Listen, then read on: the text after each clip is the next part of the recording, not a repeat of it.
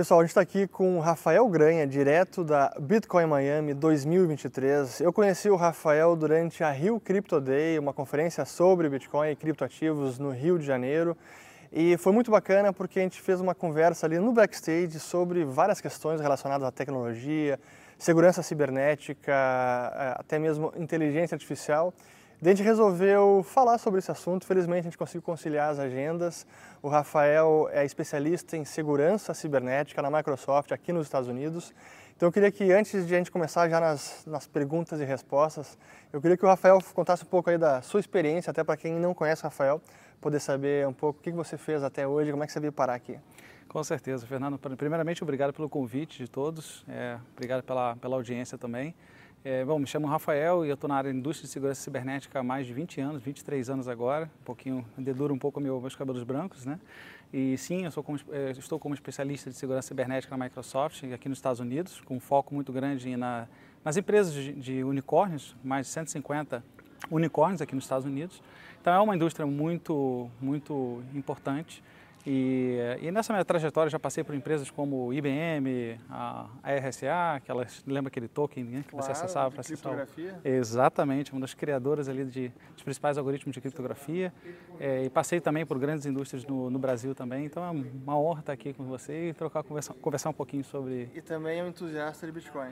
Muito, há muitos anos, exatamente, finalmente nos nos encontramos, sou um fã seu também, de muitos anos, então muito bacana estar com essa oportunidade para conversar com você. Boa. Eu queria, tem vários assuntos que eu quero falar com você, mas acho que um dos principais é justamente inteligência artificial, porque agora a gente está nesse momento em que o tema virou pauta não apenas nas empresas, na sociedade em geral, mas até mesmo no governo. Recentemente, acho que foi nessa semana, está gravando agora no dia 19 de maio, e nessa semana o Sam Altman, que é o CEO, fundador da OpenAI, que é quem fez o Chat GPT, ele esteve no Congresso americano respondendo perguntas dos senadores. Bom, e aí, o que esse negócio vai fazer? Vai revolucionar o mundo para o bem ou para o mal? Então, até para assim, set the stage, né, preparar o palco, o que é inteligência artificial? Inteligência artificial é um conjunto, já, já existe há muitos anos, né, Fernando? É, não apenas, é, hoje é muito conhecido como o GPT, que é uma das, uma das tecnologias, existem várias outras, né? Você vê o Google lançando o BAR e tudo mais, mas o conceito de é, redes neurais, é, o aprendizado de máquina, né, o machine learning, já existe esse jargão há muitos anos. Sim. Então, o que nós vemos hoje é um desdobramento, evolução natural do que está acontecendo e existe Sim. um grande é, potencial de alcançar a, a, transcendência, né, como diz assim, né, que é ganhar consciência é, de, As desses modelos. ganharem consciência. Exatamente. É, aqui a gente já pode entrar naquele debate filosófico. O que é consciência? Assim, que é um negócio surreal imaginar que a máquina pode perceber ou ter a realização de que ela tem consciência. Isso é uma loucura, né? É, isso é uma, isso é uma loucura. É difícil, porque hoje, hoje o que nós, nós vivenciamos com o GPT, por exemplo, e outras inteligências artificiais, é o uso de probabilidade. Né? Na verdade, aquele resultado que você vê no GPT, né, no, em outras plataformas, é o resultado de algoritmos. Né? Sim. E, e, e, não, é, não é muito preciso, ele ainda não, é, ele, ele não faz a verificação é, tão precisa, ele realmente vai em probabilidade de conteúdo, ou seja, cada palavra que vem na sequência da outra, Sim. existe um, um, um, um, cálculo de probabilidade, então não é racional. A, a, a, questão de consciência da máquina, né, ela é uma coisa que vai sendo aprendida com pessoas alimentando hoje plataformas como o GPT-3, GPT-4 e tudo mais, né? Então o GPT-4 ele não era esperado, não posso falar obviamente pela OpenAI, mas nem pela Microsoft posso falar a respeito disso, não tem porquê, mas o, o, o, o, o GPT é, ele não é, ele precisa do input humano, ele precisa Sim. que pessoas especializadas estejam sempre fazendo a curadoria, questionando, aprofundando em perguntas. Você vai construir, por exemplo, um game, construir um jogo e você, ah, eu quero construir um Flappy Bird, né, aquele joguinho do passarinho que pula os canos, né? Você pode pedir para o GPT construir, mas você a, depois que ele dá o primeiro resultado, você fala, pô, mas faltou aquilo. Ele é verdade.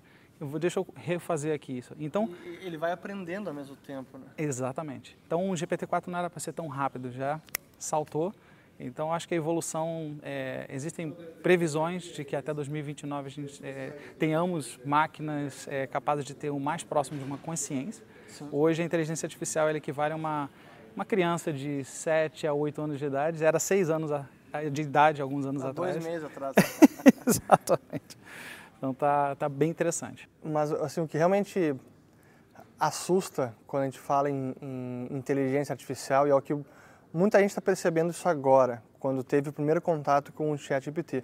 Claro que já existe o machine learning, aprendizado de máquina e inteligência artificial já existe há muito tempo. Mas digamos que isso está mais no, na infra por trás, no, no back-end, as pessoas não, nem percebem que isso está ocorrendo. Mas quando o ChatGPT foi lançado, eu diria que foi o primeiro contato que as pessoas perceberam, opa, esse negócio realmente é poderoso. E ao mesmo tempo que é poderoso e fascina, ele assusta. Porque até meu pai vem me mostrando isso, ele lembrou um caso de uma, um colunista no jornal de Porto Alegre que escreveu uma coluna pelo ChatGPT, ele publicou essa coluna que foi escrita pelo ChatGPT, inteira. Sim. Então o que a gente está hoje em dia vendo é que as máquinas não estão mais apenas fazendo tarefas repetitivas, mas também acabam criando.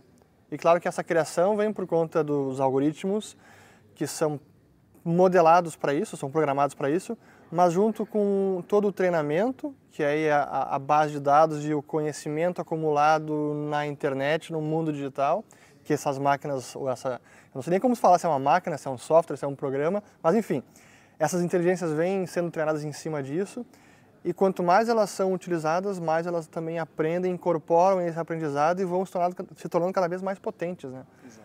Eu estou meio que falando, desabafando, não sei nem se é pergunta, não, mas... Não, você está você tá contextualizando tudo exatamente o que eu falei. É, que a, a curadoria das, dos especialistas, das pessoas, já está é, permitindo que a máquina já tenha essa, o mais próximo dessa consciência. Né? É, e como você falou, né, a inteligência artificial já é usada há muitos anos. É, dentro da própria Microsoft, nós vamos, é, processamos aproximadamente 40, 46 trilhões de sinais de ameaça cibernética que é a minha área. Não dá então você não dá nem para não dá para imaginar isso. São, imagina, proteger a nuvem da Microsoft, todos os clientes e, e, dispositivos e tudo mais. Então é uma telemetria muito rica e já de muito tempo é humanamente impossível processar todos esses, esses eventos de segurança. Né? Então precisa ter inteligência artificial. Sim. Então esse é um pequeno exemplo. Né? Obviamente para sistema de fraude também é, várias operadoras, bancos e tudo, institui é, instituições financeiras Sim. são tão focadas em questão de fraude também. Então, a, a, esse conceito, ele, o, a, o GPT, ele está sendo uma representação visual para as pessoas que não tinham esse contato. Mas já era possível você ter se surpreender com resultados desse tipo de processamento. Ou seja, essa aplicação ChatGPT já estava sendo aplicada em várias funções e softwares Sim, não como chat, sabia. mas não como, como chat, exato, não como chat, mas sim como uma, uma análise, né? De imagina você recebendo você é um usuário de uma organização e tá, você tá, fica na Flórida, digamos uhum. assim. E você visitou, e você está acessando os recursos da, da uma organização da Flórida e de repente você fez um login da Rússia.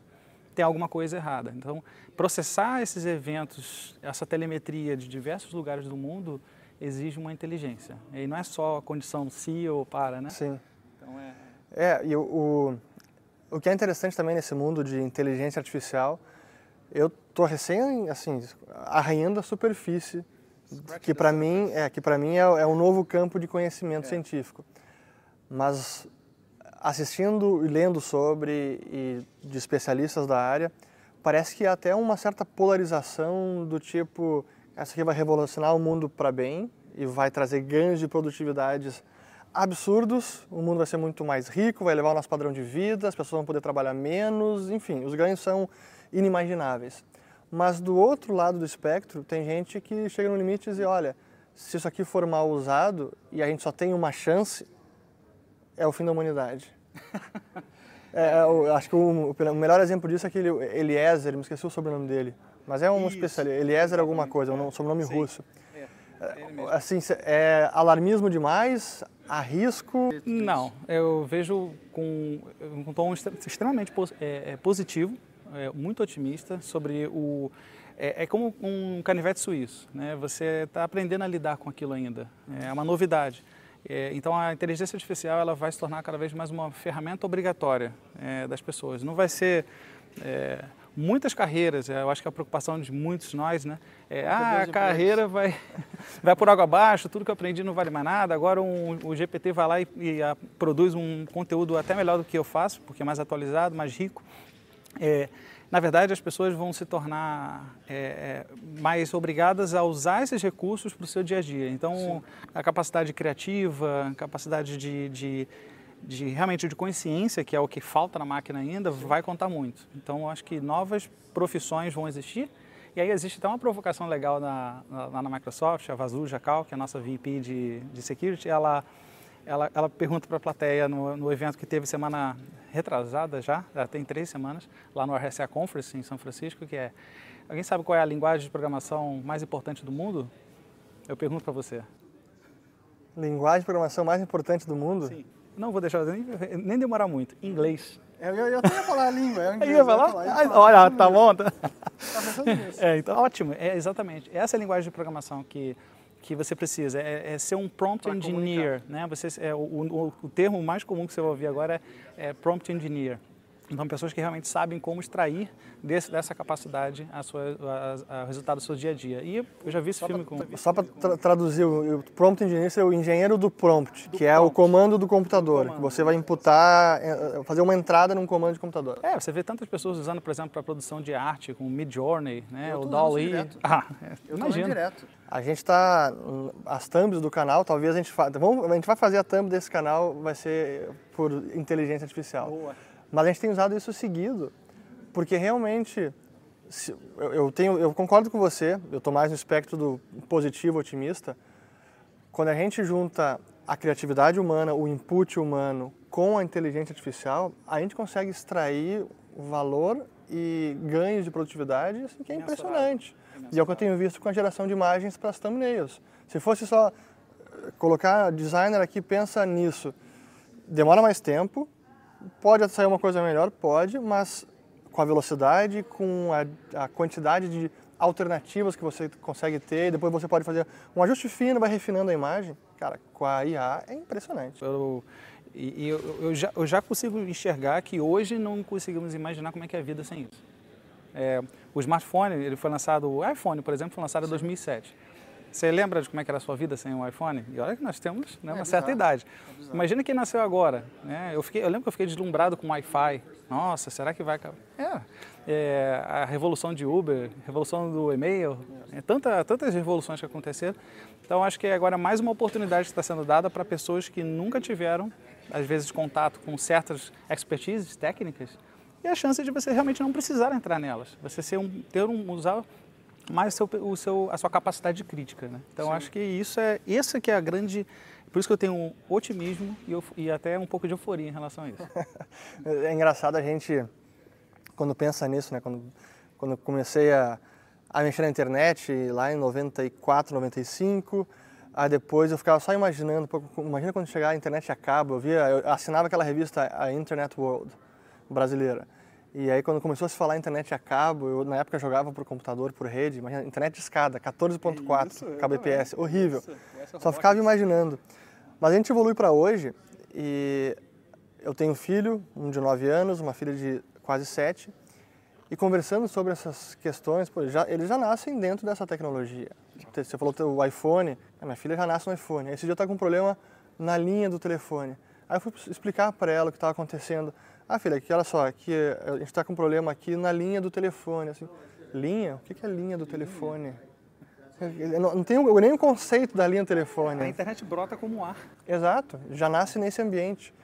E, e, a inteligência artificial vai ser mais uma dessas tecnologias que vão estar já uh, dentro do nosso cotidiano. Né? Exatamente isso. Imagina uma criança, o, o Keanu Reeves, aquele ator né, do Matrix, ele, tava na, ele conta a história que estava na casa de um diretor e a, o diretor tinha uma filha de 13 anos que perguntou: ah, você não fez aquele filme que eh, você não sabe se você está no mundo real ou no mundo virtual? Aí ele: sim. Por quê? Você gostou? Ela: é incrível. Né? Então você vê como uma, é, muito, essa nova geração ela está aceitando cada vez mais essa, essas novidades, seja aqui no mundo cripto, né? A gente, a gente percebe como que ainda tem para de embrião para o mundo cripto. Somos dois apaixonados por isso. Veteranos já nesse Veteranos mundo. já nesse mundo, exatamente. Mas quantas inovações ainda tecnológicas? A gente ainda fala de metaverso, já caiu essa, essa trend. É, agora AI, imagina os dois juntos, desenvolvimento de jogos sob demanda. Eu até comentei na minha palestra lá do Crypto Day, uhum. um abraço ao Márcio que é justamente o, o, a, a, quantidade de pessoas né, que estão utilizando recursos, né? Sim. É o caso das filhas e tudo, das crianças. Então você tem bilhões de pessoas acessando bilhões de recursos. E hoje nós estamos limitados, limitados a quase 5 milhões de aplicativos nas App Stores, mas, cara, você precisa acessar seus recursos, você precisa abrir um aplicativo. Ah, eu preciso abrir minha câmera, mas qual a marca da câmera? Então você tem que ter um aplicativo de cada marca diferente. Ainda está muito dividido e, e, mesmo assim existem 5 milhões de aplicações. Imagina quando os aplicativos começarem a ser desenvolvidos sob demanda. Estou aqui, né? mais um devaneio. Em 2007, eh, eh, algumas pessoas até brincavam comigo quando eu falava que, olha, eu quero estudar inteligência artificial para um dia ter leitura de notícias, conseguir prever, é, processar, digerir essas informações que está acontecendo, gerar notícias em tempo real. Eu falava isso em 2007, eu fico impressionado com isso. E no fundo eu pensava, nossa, isso vai demorar muito. Cara, foi rápido, eu acho que foi rápido até. Esse é um tipo de coisa que eu estou vendo, que eu vi os exemplos do, da aplicação atual da IA. Por exemplo, leitura de texto, interpretação de texto e resumo com os principais pontos. E o inverso também, com cinco bullet points, escrever um texto com base naquilo. Isso é um negócio assim que é absurdo. E, e mais, que também me impressionou e que é o, o, que eu entendi que o chat GPT-4 já tem esse potencial. Interpretar imagens, é interpretar vídeo. Sim, sim. Cara, assim, é a, a dentro da, da, do mundo Microsoft, por exemplo, outros, outros fabricantes também fazem, é a transcrição de reuniões, por exemplo. Então eu fiquei impressionado. Você a micro... contou isso lá. É isso, boa, eu, que é, é, chamado de Copilot. Né? Basicamente você, esse termo Copilot ele é usado pela Microsoft, mas tem várias outras soluções que fazem isso no mercado, que é basicamente é, dentro, dentro de uma reunião do Teams, que é o famoso Teams da Microsoft, uhum. você tem uma reunião que fala sobre um cliente A, B e C é, e valores tudo que é falado nessa reunião gera metadado. E, e literalmente, quando a reunião termina, você vê é, os valores que foram falados, as pessoas que falaram, quanto tempo elas falaram, uma linha do tempo dizendo quantas vezes elas falaram, sobre o que falaram. E ainda já cria uma ata da reunião e uma sugestão de atividades para fazer, já dando nome ao boi. Né? Olha, fulano faz aquilo, ciclano faz a outra coisa. Isso está pronto. Isso é hoje. Esse, é, é esse, é um dos exemplos do Copilot. Ah, isso para eu, eu, consigo usar na minha empresa já?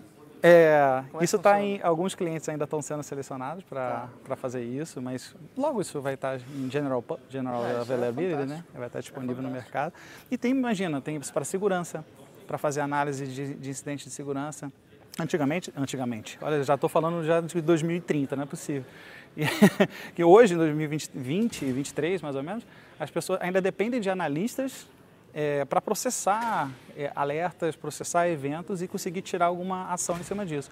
Hoje, até existem, é, dentro do nosso mundo Microsoft, já é, sugestões para analistas seniors conseguirem já desempenhar algumas atividades rotineiras. Ou já executa e traz o resultado disso para você usar a sua consciência no tratamento de, um, de uma fraude, de um incidente de segurança.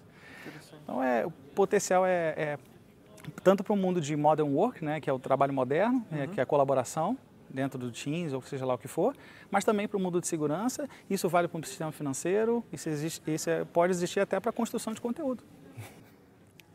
Falando em. Bom, eu vou. Eu vou... pois é, gravação de conteúdo, esse é, é. Essa é uma aplicação. Eu já utilizei o ChatGPT até para fazer um vídeo para o canal e perguntando coisas sobre assuntos que eu trato no canal. O que eu ainda não fiz com ele é ele me gerar um roteiro para algum vídeo, ou o que eu já vi, que é, assim, começa a ficar mais absurdo, que é quase o deepfake daqui a pouco, Sim. é a geração do próprio vídeo. Exatamente. Que, que também, depois, de, depois eu quero falar dos problemas de, de segurança, de privacidade, etc. Mas daqui a pouco vai estar isso, a geração do próprio vídeo. Aí é... É, você vê campanhas na, na questão da, da Ucrânia, você sabe que a, que a a Rússia tá, tem uma campanha Sim. de disinformation, né? é um ataque de desinformação. E existem vídeos gerados por AI já, que são, são sendo enviados em grupos, por exemplo, de WhatsApp, com aquela resolução ruim, como se fosse Sim. a tia que compartilha as coisas aleatoriamente, dando um, ar de, de veracidade e, por exemplo, mandando a, a população é, desistir de proteger né, a, o país. Né? Falando, é, realmente. Então, olha que tipo de poder que existe, né? A gente é. sabe, existe tanta preocupação com fake news, tantas coisas que acabam se propagando. E imagina o poder disso em grande escala. Né? Realmente é, é, é um ponto de preocupação do meu lado. Esse é o, é o desafio da coisa, né? Mas, e, e, esse debate todo que a gente viu recentemente, voltando àquela, o espectro do otimismo, o pessimismo, uhum. a preocupação, que é o que agora o Congresso americano também está debatendo isso. A gente viu aquela carta que foi assinada pelo Elon Musk, Steve Wozniak e vários outros, pedindo uma suspensão, uma pausa por seis meses. Assim, honestamente, acho que não tem nem como fazer isso. Mas como é que está hoje o desenvolvimento até da IA? É paradoxal, né? Do... o irônico, porque se chama Open AI, mas não é Open. que também é o problema, é, é o que eles chamam de o, software lá, a programação toda, o alinhamento de valores. É, fechada, quatro porque chaves, claro. É uma propriedade da empresa, está sendo mas me traz a... e ela está sendo treinada por humanos com base em dados. Por consequência, a IA também vai ter algum viés, porque como você falou, é como uma criança. Então, uma criança que vai ser educada pelos pais vai teoricamente ter o viés dos pais, uhum. do seu entorno. a mesma coisa com a IA. É. Agora, e aí na questão de valor, como treinar uma máquina para ela chegar a esse ponto que também é, é, filosófico, mas também é prático? Excelente pergunta, Fernando, porque é, existem já iniciativas de é, chamadas Responsible AI, uhum. né, que é um AI responsável, é tentar trazer um pouco mais de é, remover o bias, né, o viés da, das interpretações da, da, máquina, então isso é muito difícil. Você vê a, o, o, o struggle, né, a dificuldade que o, o Elon Musk teve com o Twitter, por exemplo, que ele assumiu uma, uma visão e a plataforma tinha outras tinha uma, uma área que controlava conteúdo e que ele demitiu todo mundo. Teve uma que demitiu ao vivo, como se estivesse agora conversando contigo, você está demitido. do seu Elon Musk. Exa exatamente. E, e essa, então, e o Elon Musk ele ter é, pedido ele e outras pessoas, né, o Wozniak também, pedir para parar o desenvolvimento, é, na minha opinião, foi para dar tempo mesmo, como todo, acho que todo mundo teve essa leitura. É, é concorrência, né? É, não, não faz sentido, porque depois que lançou o GPT-3, em questão de semanas, tinha mais, é, a, a curva de, de, de utilização, de adoção, né? de adoção, foi mais exponencial do que tudo que já vimos, né? E, então, a, a telemetria e o, o, conteúdo das pessoas ajudou o GPT-4 a sair muito rápido. É, isso, é um, isso é um grande exemplo.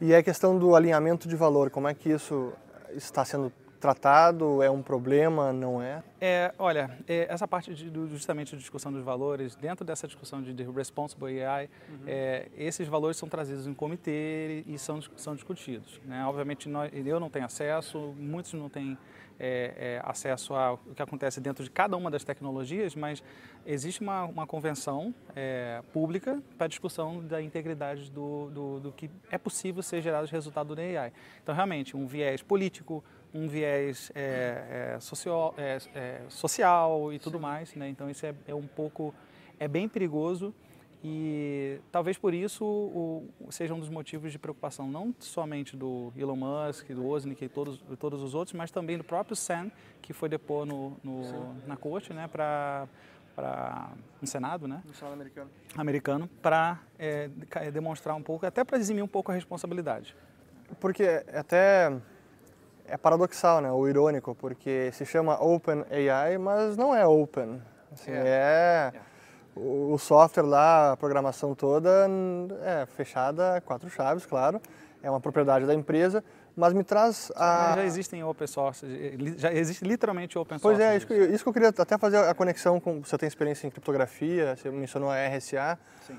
Uma das marcas da criptografia, que eu entendo, me corrija se eu estiver errado, é que os protocolos, os algoritmos criptográficos, eles são abertos e são amplamente testados e conhecidos por todos e por isso a sua segurança de qualquer um pode usá-lo. Será que a gente vai migrar para isso na, na, inteligência artificial? Já estamos nisso? Não, já estamos nisso. A, a criptografia, sim, ela, ela é, boa parte já é aberta, documentada, até pelo Departamento de Defesa americano, já é bem homologado. É, e, e, e, o NIST, né, que é o National Institute of Standards and Technology. Exatamente. O Instituto Nacional de Padrões de Tecnologia. Exatamente. O NIST, o próprio NIST é um, um grande comitê avaliador né, de, de, algoritmos de criptografia e um deles é o SH256. Sabe, um dia é usado, né? Claro. Todos nós. então, realmente, a, a, a, criptografia ela, ela tem sua evolução natural. É, a RSA é uma das empresas que, que tem um protagonismo gigantesco no mundo da criptografia, sim. E, mas nem todas as criptografias são abertas. É, existem alguns, algumas criptografias que são fechadas, até existiram é, muitas notícias no passado de é, algoritmos de criptografia com cavalo de Troia. É, então, existem sim, sim. É, é, alguns riscos né, na questão de criptografia, mas isso leva a um caminho natural também para a computação quântica que a gente não entrou nem nisso, não mencionei nada. mas... Isso aí por cada tangente aqui já fica 10 horas. É, a gente, nós tivemos uma conversa no, no, no, no camarim, no camarim né, do, backstage. Do, no backstage do outro evento e percebemos que tínhamos que gravar, né? É, exatamente. Mas o, voltando para a questão da, do open source, né, do código fonte aberto para inteligência artificial, será que a gente também vai ver o uso de inteligências artificiais com código fonte aberto? É, já existem, se não me engano, mais de 10 já é, tecnologias de inteligência artificial que se aproximam do famoso GPT, uhum. é, que usam o mesmo modelo de LLM, né? Que é, LLM o que, que é? É Language, é, language, é, é, language Model Processing. É, tá. é, o, é o que faz a, a, a compreensão da, da, do texto natural. Né? E, e, então já existem vários outros que usam isso. Existem empresas como o Databricks, por exemplo, que lançou agora o Dolly, que você pode baixar lá no GitHub é, uma versão open source do, de, da inteligência artificial que processa ainda mais tokens, né, que é chamado de tokens, que são informações que podem ser consolidadas para, ser, é, para gerar um resultado. Né? E, e, processa até mais tokens do que alguns outros antigos GPT. E, então está é, tá tudo no embrião, Fernando. É, é, o que nós estamos vendo hoje já preocupa, mas eu já vejo claramente que estamos nos primeiros baby steps. Né? Estamos na época da, da, internet de escada, no 14400 que você fala, do mundo de AI agora. E tanta coisa que é, vai mudar daqui a dois meses, seis meses. E, então é, é um assunto que certamente todos nós temos interesse de manter atualizado.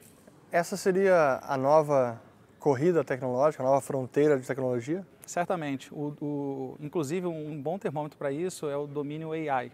É, você tem o I.O., né? Muitos, muitas startups, fintechs Sim. e tudo mais tem um ponto I.O., né?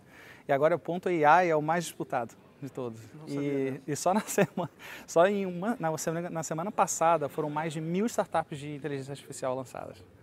Existem algumas plataformas como futuretools.io, que é que você pesquisa é, o que você precisa e ele já diz quais são as dezenas de, de plataformas de AI que pode te ajudar a construir um roteiro, construir uma imagem, é, é, resumir um vídeo do YouTube.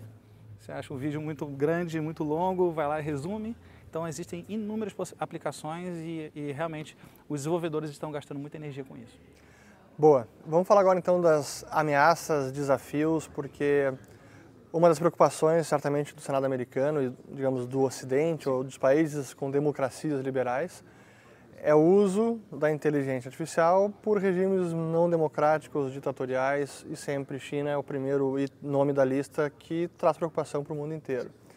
Como é que isso está evoluindo? Quais são os riscos hoje que são vislumbrados? Enfim, como é que está esse assunto também? O que, que você enxerga de problemático? É, no aspecto socioeconômico?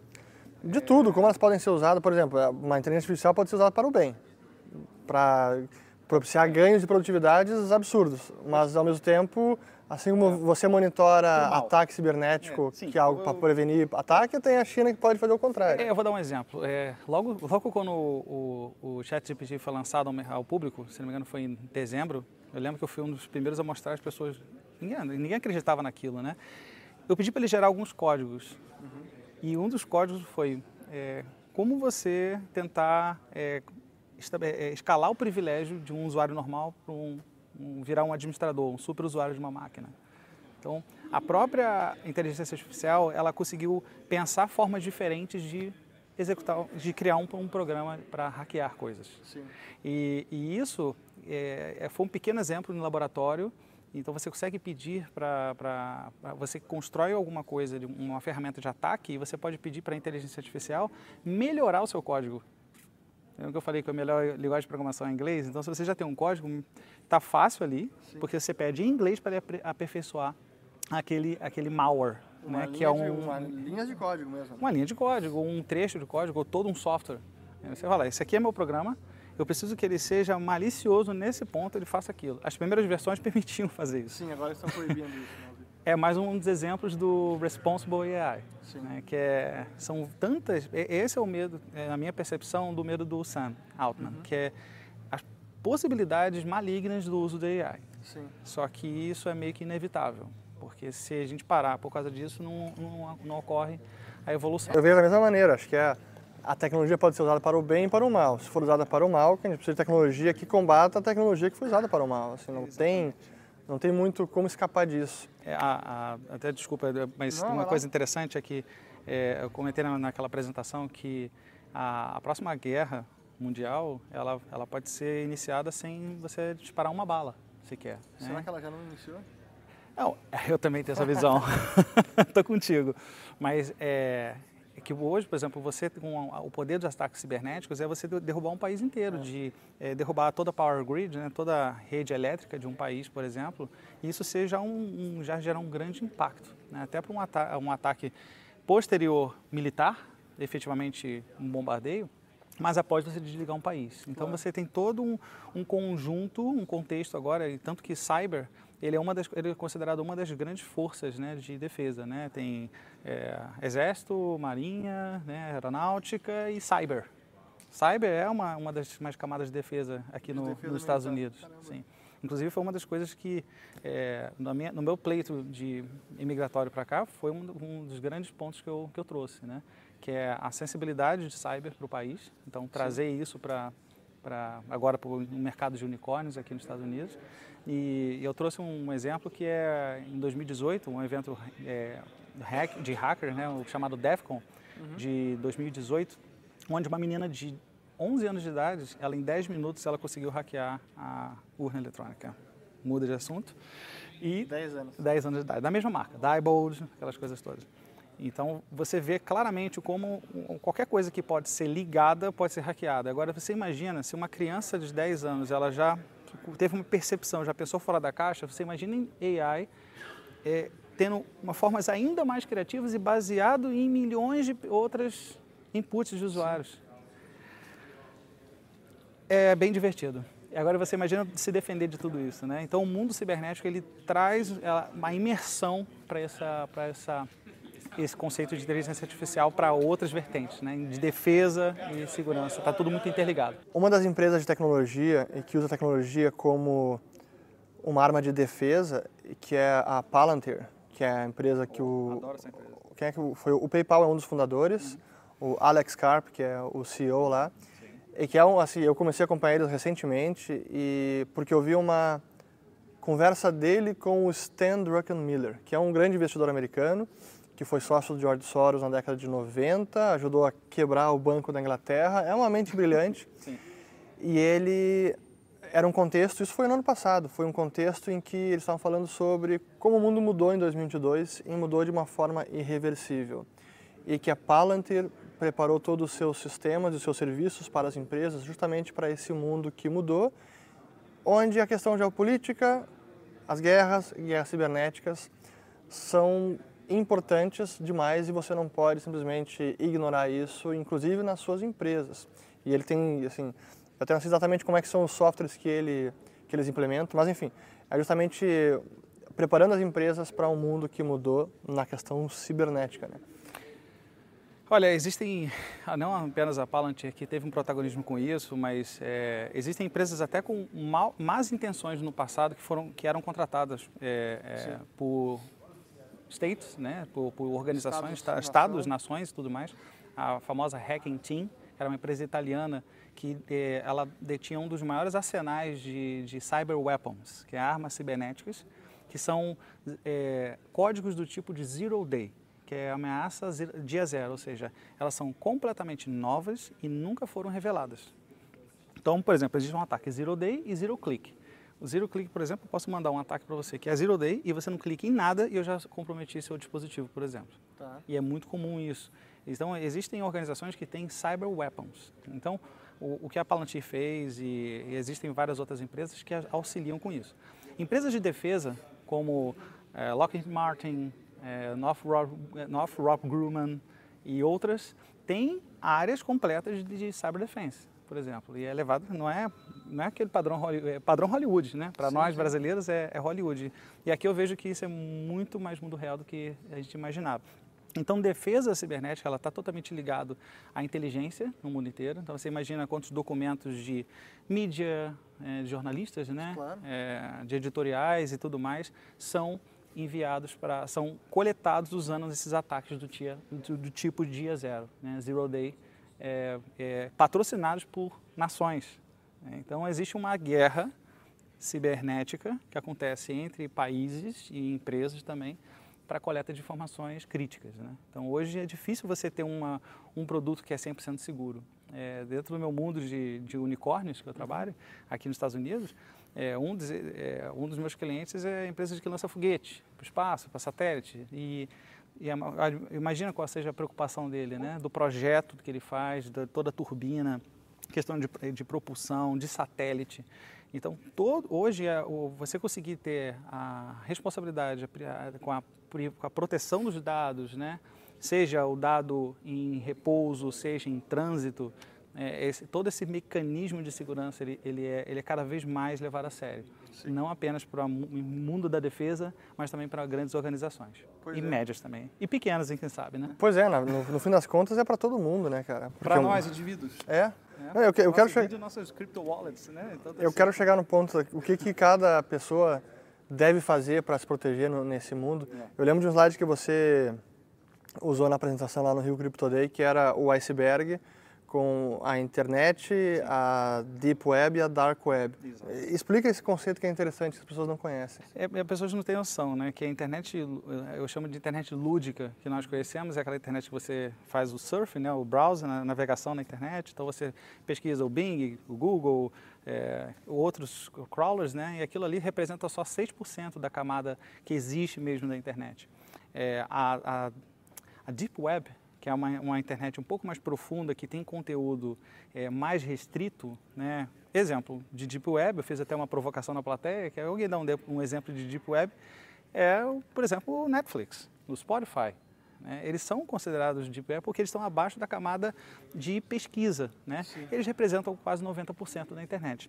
Só que existe uma, um outro restante, que é aproximadamente 5%, que é a Dark Web que é a Dark Web. Para você entrar nessa, nesse mundo, você precisa acessar através de um proxy, que é, é uma rede, como se fosse uma rede descentralizada de mineração de Bitcoin, só que existe Sim. mineração, é, essa rede descentralizada, peer-to-peer, -peer, para é, comunicação de computadores no mundo inteiro. Então, eu, do Brasil, vou acessar uma, eu acesso esse proxy via, via rede Tor, Tor Network, e de lá eu consigo acessar, sair pela Romênia, sair pela Turquia, pelos Estados Unidos, por seja lá onde for. O Tor é The Onion Router, né? The Onion Router, exa exatamente. É a cebola, cebola. né? o roteador da cebola. É claro que é, você quando entra nessa rede Tor, é, você está exposto a ataques também que acontecem dentro daquele mundo. Então é importante que você, mesmo dentro depois da Tor, é, para você acessar o Tor, você já esteja também numa VPN. Então, Sim. dupla camada de proteção. E é, existem, como eu falei, 5% da internet é, ela existe dentro dessa dark web. E dentro da dark web existem, é, infelizmente, é, tráfico de entorpecentes e vários outros crimes recomendados que é complicado. E existe também a, o, o, famoso Hacking as a Service, que é um serviço de, é, um, literalmente, um cardápio hacker né, de, de organizações criminosas, cibernéticas, hackers, é, do mal, né? O hacker é uma coisa boa, todos nós sabemos. Mas é, a origem do hacker não é um. É maravilhoso, um né? É o curioso, é a criança, né? Que tem aquela, aquela doçura de experimentação, né? É, mas o, o, o, o, cracker, antigamente chamado, o hacker é, mal intencionado, né? O agente malicioso, ele busca formas de, de, de é, oferecer serviço, por exemplo, na, na, Dark Web, de um comprometimento de redes sociais, um ataque cibernético com uma organização, derrubar um site, derrubar um, uma, alguma, algum banco de dados importante de alguma organização. Então, o, o Hacking as a Service ele é muito comercializado usando criptomoedas anônimas, como Monero, Verge e outras, né, que são mais anônimas, que não tem tanto tracking igual no Bitcoin, que aí você já, já teve provavelmente vários espaços aí para falar sobre a rastreabilidade do Bitcoin. Sim. E outra coisa que acontece, você pode contratar um ataque chamado sequestro de dados, é o ransomware. Ransomware uhum. as a service também, né? o human, é, human operated ransomware, né? que é um ransomware operado por humano. Então você tem uma campanha que você ele contrata usando a dark web, paga lá seus bitcoins para poder fazer esse ataque numa organização e, e eles preparam zero day, preparam, preparam pacotes e enviam para é, executivos, né, para os principais executivos de grandes organizações. Tive, já passei só no início, no primeiro ano da pandemia, eu lembro que eu cuidei de mais de 10 casos de incidente cibernético no Brasil. Então, desse é tipo, desse tipo de ransomware, né? Foi muito predominante no, no, no início da, da pandemia, né? Porque o, o, a, o crime ficou, foi para o home office, né? Então, foi uma forma de inovar no crime. E, e, e, infelizmente você, é, eu, vi, eu via casos de sequestro de dados, né, que encriptava bancos de dados, sistemas críticos, né, é, e as pessoas pagavam. Então, sequestro você nunca deve pagar. Acho que isso é bem claro, que é, nunca dá o dinheiro, porque você, você, sempre vai pedir mais e vai chantagear. Sim, né? Então, a extorsão, a extorsão ela é infinita. Né? Então, existem realmente grandes, grandes riscos nesse mundo, então, tanto para uma nação, mas também sob demanda no mercado negro. E aí, o que, que um indivíduo pode fazer para se proteger ou para melhorar o seu nível de segurança? É, um dos serviços que existem disponíveis, só para fechar, é arruinar a vida digital de uma pessoa. Sim. É, e como é, que, como, é, é, como é que a pessoa pode se tornar vulnerável, como a sua pergunta? É, a partir do momento que ela usa a mesma credencial, é, a mesma senha, o mesmo e-mail, o mesmo login em todos os sites, você está dando a chance de você ser hackeado em um site e você ter todas as suas outras contas comprometidas. Então, o passo básico é, segundo fator de autenticação, que é algo que você tem, né, que você sabe é a senha, Sim. e algo que você tem é o token, que seja aquele estático, offline, que seja o software token, Microsoft Authenticator, Google Authenticator, LastPass, OnePassword, tem vários. É, e também você é, nunca usar a mesma senha em site nenhum. Então você tem uma senha diferente, é difícil, que é muito difícil. Na minha opinião, é humanamente impossível. Por mais que nós recomendemos que senhas, você use senhas com mais de 14 caracteres, que sejam é, praticamente que demoraria anos para você com símbolos. com símbolos e tudo mais. E, e, todo mundo sabe que demoraria anos para você conseguir quebrar uma senha dessa, mas com a tecnologia de hoje, a gente não sabe com a quântica. Né? Então, não, não, não caia nessa armadilha de só ter uma senha forte única em todos os lugares. Sim. Então, o ideal é que use também um gerenciador de senhas, um, um cofre de senhas. Né? O próprio soluções de, de por exemplo, Microsoft Authenticator, é, ele, ele tem, você pode armazenar senhas, seja para o iPhone, o Android, o dispositivo no, no, no computador, seja no Mac também. Então, sempre você gerar senhas, você vai cadastrar no site você é, que é duvidoso, você não sabe daquela postura de segurança, você nunca tem certeza, ao invés de você escolher, você decidir qual é a sua senha, pede para esse, esse gerenciador de senha gerar a senha. Sim. Então, nem você vai saber sua senha. Então, isso é uma camada de segurança adicional. E tem um e-mail para contas, por exemplo, serviços públicos, que é, é um site de um aplicativo que foi lançado semana passada. Você já vai botar teu e-mail ali? O maior alvo é seu e-mail. Hoje, tudo que acontece. Todo mundo que assistiu isso aqui já está pensando, eu fiz errado, é, eu fiz errado tudo. É verdade. E foi, uma, inclusive, a repercussão na, claro. na, na, naquela palestra, né? Que ficou todo mundo, meu Deus. Na hora que eu perguntei, é, por exemplo, se eu aposto que algumas pessoas aqui estão com o AirDrop ligado ou o Bluetooth ligado, né? E na hora todos os telefones levantaram e todo mundo começou a, a, a checar se estava realmente ligado, né? Então, e você vê que toda hora sai uma, uma atualização no sistema operacional do celular, eu encorajo todos a sempre manter atualizado, nunca demorar mais de um dia. Porque existe questão de segurança. Exatamente, porque existem, é, como a inteligência artificial ela auxilia na, na, na rapidez de, de, interpretação, ele também auxilia na propagação de ataques mais sofisticados. Então, é, sempre tenha tudo atualizado para que os ataques... Não, não, não, vou mais postergar a atualização para amanhã Jamais, seguinte. porque hoje você está sendo hackeado pela máquina. Não é mais só um hacker que está lá pensando em você. Ele não está mirando em você, ele está mirando em milhares ou milhões de pessoas. Sabe que a questão da segurança foi uma das coisas que me chamou a atenção no próprio Bitcoin.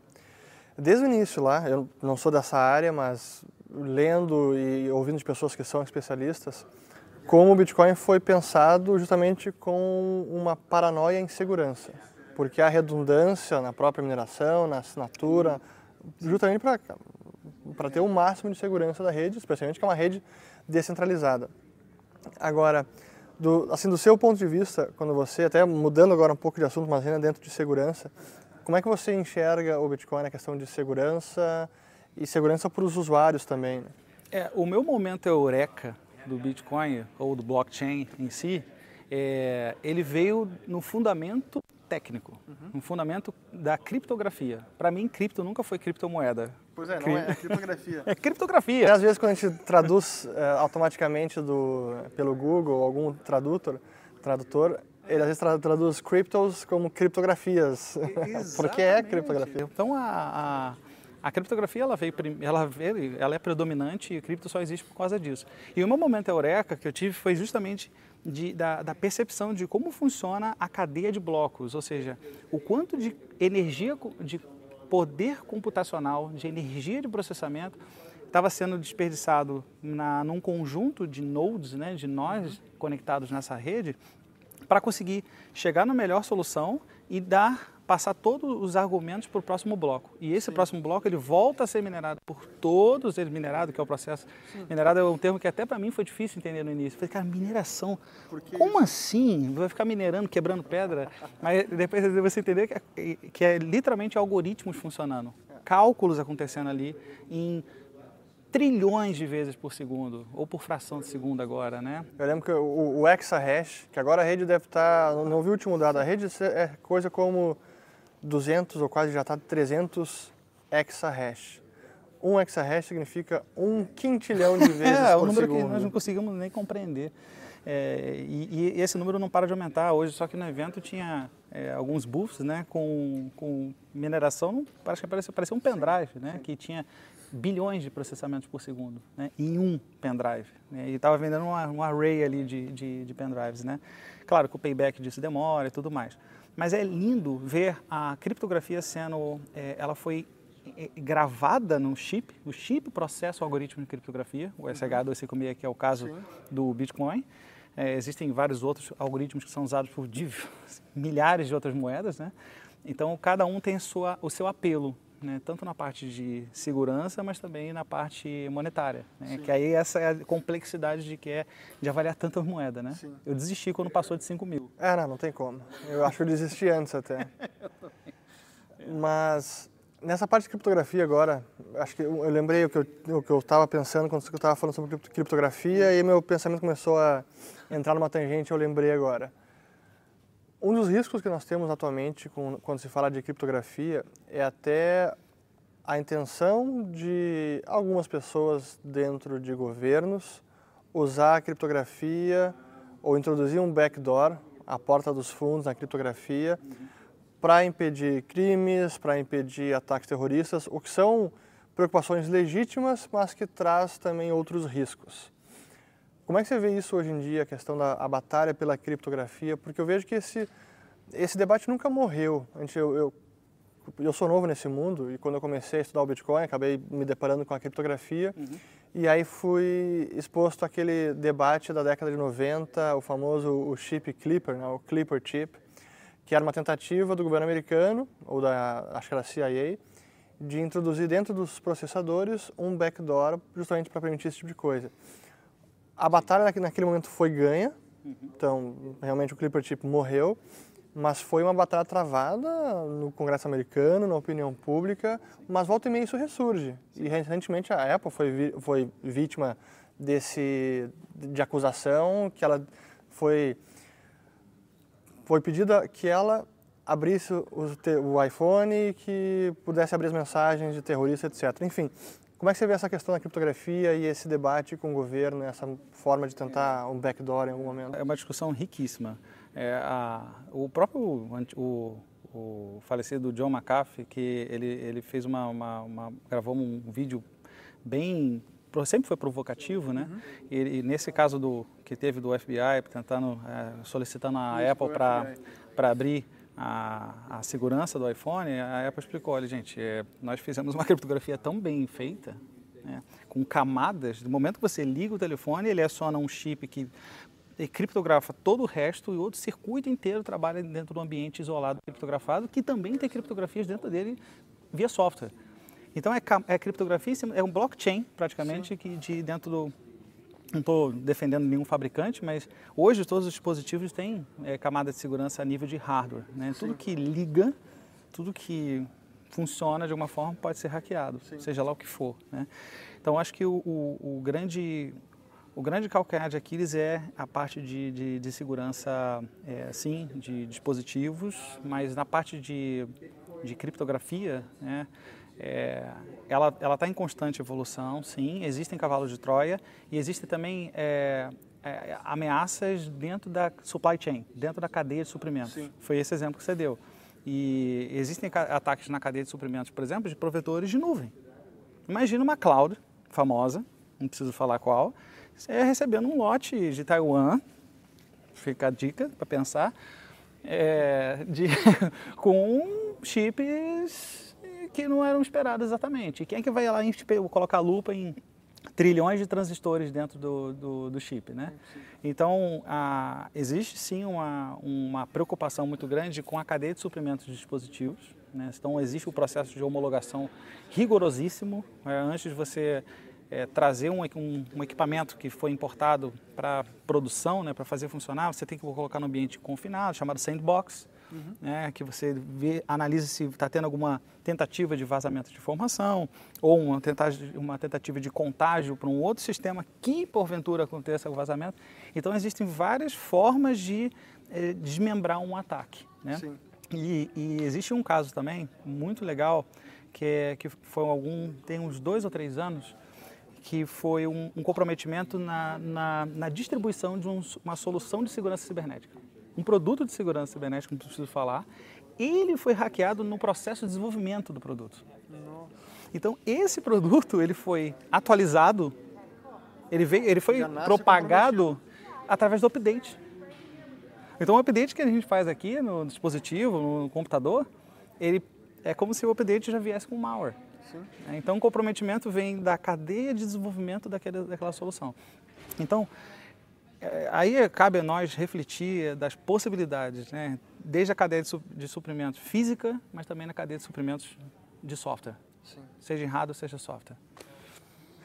Cara, mais uma, acho para gente encerrar mais uma pergunta, acho que é até para saber de repente, já que esse é o seu mundo, o que, que tem de discussão na, no mundo de segurança cibernética hoje que as pessoas nem têm noção que está sendo debatido, que é uma preocupação ou alguma novidade tecnológica nesse campo, qualquer coisa que a gente não tenha mencionado aqui, que, mas que faça parte do seu dia a dia, que vale a pena as pessoas saberem? Tem. Tem o que todo mundo me, me, os clientes sempre me perguntam é justamente o porquê que estamos aqui, né? Que é AI é, sendo utilizado para tra trabalhar com segurança cibernética, ou seja, ter triagem, tantas ameaças e como, é, como automatizar isso. Então, o, por exemplo, na Microsoft é, tem um, o termo Copilot de segurança, que é um, é, foi divulgado em março desse ano. Foi uma febre no evento e pouquíssimos clientes que têm toda a suíte de, de segurança da Microsoft conseguem ainda ser pioneiros, são poucos ainda. Então, isso está tá, é, tá fervendo. Sim. O AI para o mundo de cybersecurity para é, operação automatizada de segurança. E, e é, são, para você ter uma ideia, é, cada empresa mediana, na média as empresas têm 70 soluções diferentes de tecnologia para segurança. Ou seja, é muita complexidade. Ninguém consegue ser treinado o suficiente para operar tantas tecnologias diferentes. Então, o que as, as empresas estão buscando é convergência digital, ou seja, tentar é, construir uma, uma estrutura de soluções que sejam centralizadas, seja num modelo de comercial, seja no modelo tecnológico, mas também que tenha capacidade operacional automatizada. Então, esse é o grande boom no momento na indústria de segurança. Então, eu, eu falava isso há mais de 20 anos atrás, falava há 10 anos atrás e falo agora. A indústria está só começando. É, Para quem acha que ah, perdi o bonde, fiquei de fora, assim como a AI, que nós analisamos que é uma grande oportunidade para quem ah, não dei certo até hoje, alguma, alguma aspiração de carreira, investe em AI. É, segurança, ah, passou, segurança cibernética já foi, está só começando e vai continuar só começando. Tudo que liga é hackeável. Muito bom. Para a gente encerrar, agora eu quero pedir dicas de filmes ou séries para quem quiser falar mais sobre segurança cibernética, se aprofundar nesse mundo, ou AI, enfim, o que você viu no, recentemente ou no passado? Não, excelente pergunta. Eu, eu, me inspiro muito com o filme Hackers, né, Piratas de Computador, essa era a tradução no Brasil, Hackers de 1995, 95. 1995, que foi mais ou menos próximo do lançamento do Matrix também onde o personagem, o Neo, né, ele, ele, ele, ele tem essa imersão no mundo real após descobrir que ele vive no mundo digital, uma simulação. Essa é a outra conversa. Então, eu acho que esses filmes, o Hackers, que mostra a, a cultura cyberpunk, que era realmente era, usava, mostra, o filme mostrava disquetes ainda, eu usei toda aquela exatamente. 1.94 isso. E o 5 e 1 quarto. 5 um quarto e o 3 um e meio eu usei e tive e, e, o legal do filme é que mostra a polícia investigando, alguns crimes acontecendo e todo esse mundo cyberpunk de pesquisa. Inclusive, houve uma, é, esse filme Hackers foi o primeiro filme da Angelina Jolie que ela fez na vida dela.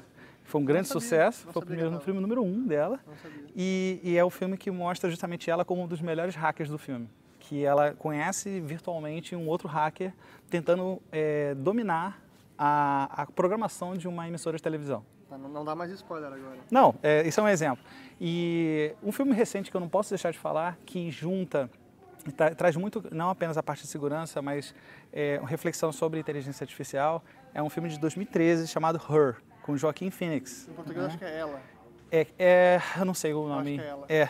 E esse filme é muito legal, ele, ele é de 2013. Então, 10 anos atrás, já fizeram um filme, ou seja, já gastaram tempo com o roteiro, alguns anos atrás, pensando que existe, existe, haveria um momento no futuro onde a pessoa conecta um, um fone de ouvido sem fio, que hoje todo mundo já não vive mais sem isso, e através dessa, eh, desse fone ele acessaria um assistente virtual por voz, chat GPT, que a gente vê hoje, e já tem derivações agora para você usar voz, para você poder Sim. conversar com a AI. Como é a Siri, qualquer coisa. E a apelação é que a, a voz da, da AI era a Scarlett Johansson.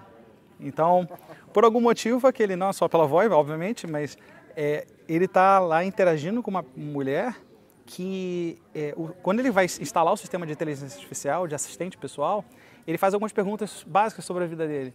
É, como é que era a relação com a sua mãe? Coisas psicológicas, né? É, me fala sobre outras coisas. Três perguntinhas, ele, um minuto, processando, done. Ela, oi, tudo bem? É, o tom de voz da assistência pessoal já, era, já atingia eles de uma forma, então ao longo de semanas ele, ele foi se desconcertando e ele não percebia mais que ele estava se relacionando com uma assistente, com um AI, até chegar ao ponto dele se apaixonar perdidamente.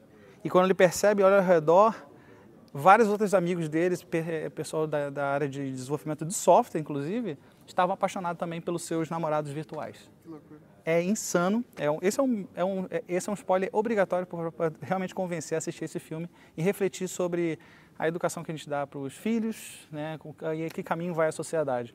Então é uma autorreflexão. Fora o Black Mirror, que acho que todo mundo já conhece. Excelente. Bom, pessoal, espero que vocês tenham gostado dessa conversa. Até comentem aqui embaixo com dicas ou pedidos que outros assuntos a gente pode aprofundar mais, porque certamente Rafael vai voltar aqui para a gente conversar sobre outros assuntos. Aqui foi uma, uma primeira conversa de temas que são profundamente importantes, que estão transformando a sociedade, na minha avaliação, para melhor, mas como sempre, tudo na vida tem seus desafios, tem seu lado negativo que precisam ser também tratados. Mas por hoje ficamos por aqui, espero ter gostado. Rafael, mais uma vez, muito obrigado. Valeu. Valeu.